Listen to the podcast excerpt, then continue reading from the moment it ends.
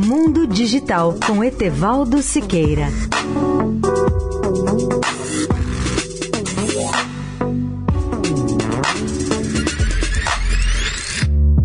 Olá, amigos da Eldorado.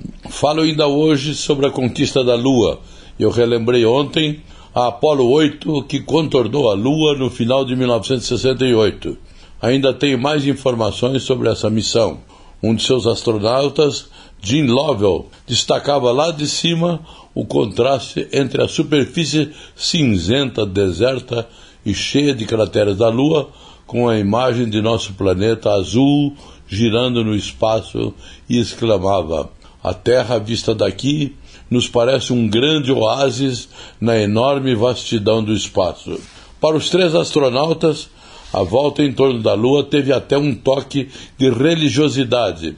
Os três astronautas se revezaram na leitura dos dez primeiros versículos do livro do Gênesis. No princípio criou Deus o céu e a terra, e a terra era sem forma e vazia, e havia trevas sobre a face do abismo, e o Espírito de Deus se movia sobre a face das águas. E disse Deus: haja luz, e houve luz. Faça-se a luz, e a luz se fez. Quem de vocês, ouvintes mais velhos, se lembra desses detalhes da Apolo 8? É claro que eu me recordo disso tudo, em grande parte por ter acompanhado de perto cada momento daquela missão e com muita emoção ao fazer a cobertura de toda a Apolo 8. Etevaldo Siqueira, especial para a Rádio Eldorado. Mundo Digital com Etevaldo Siqueira.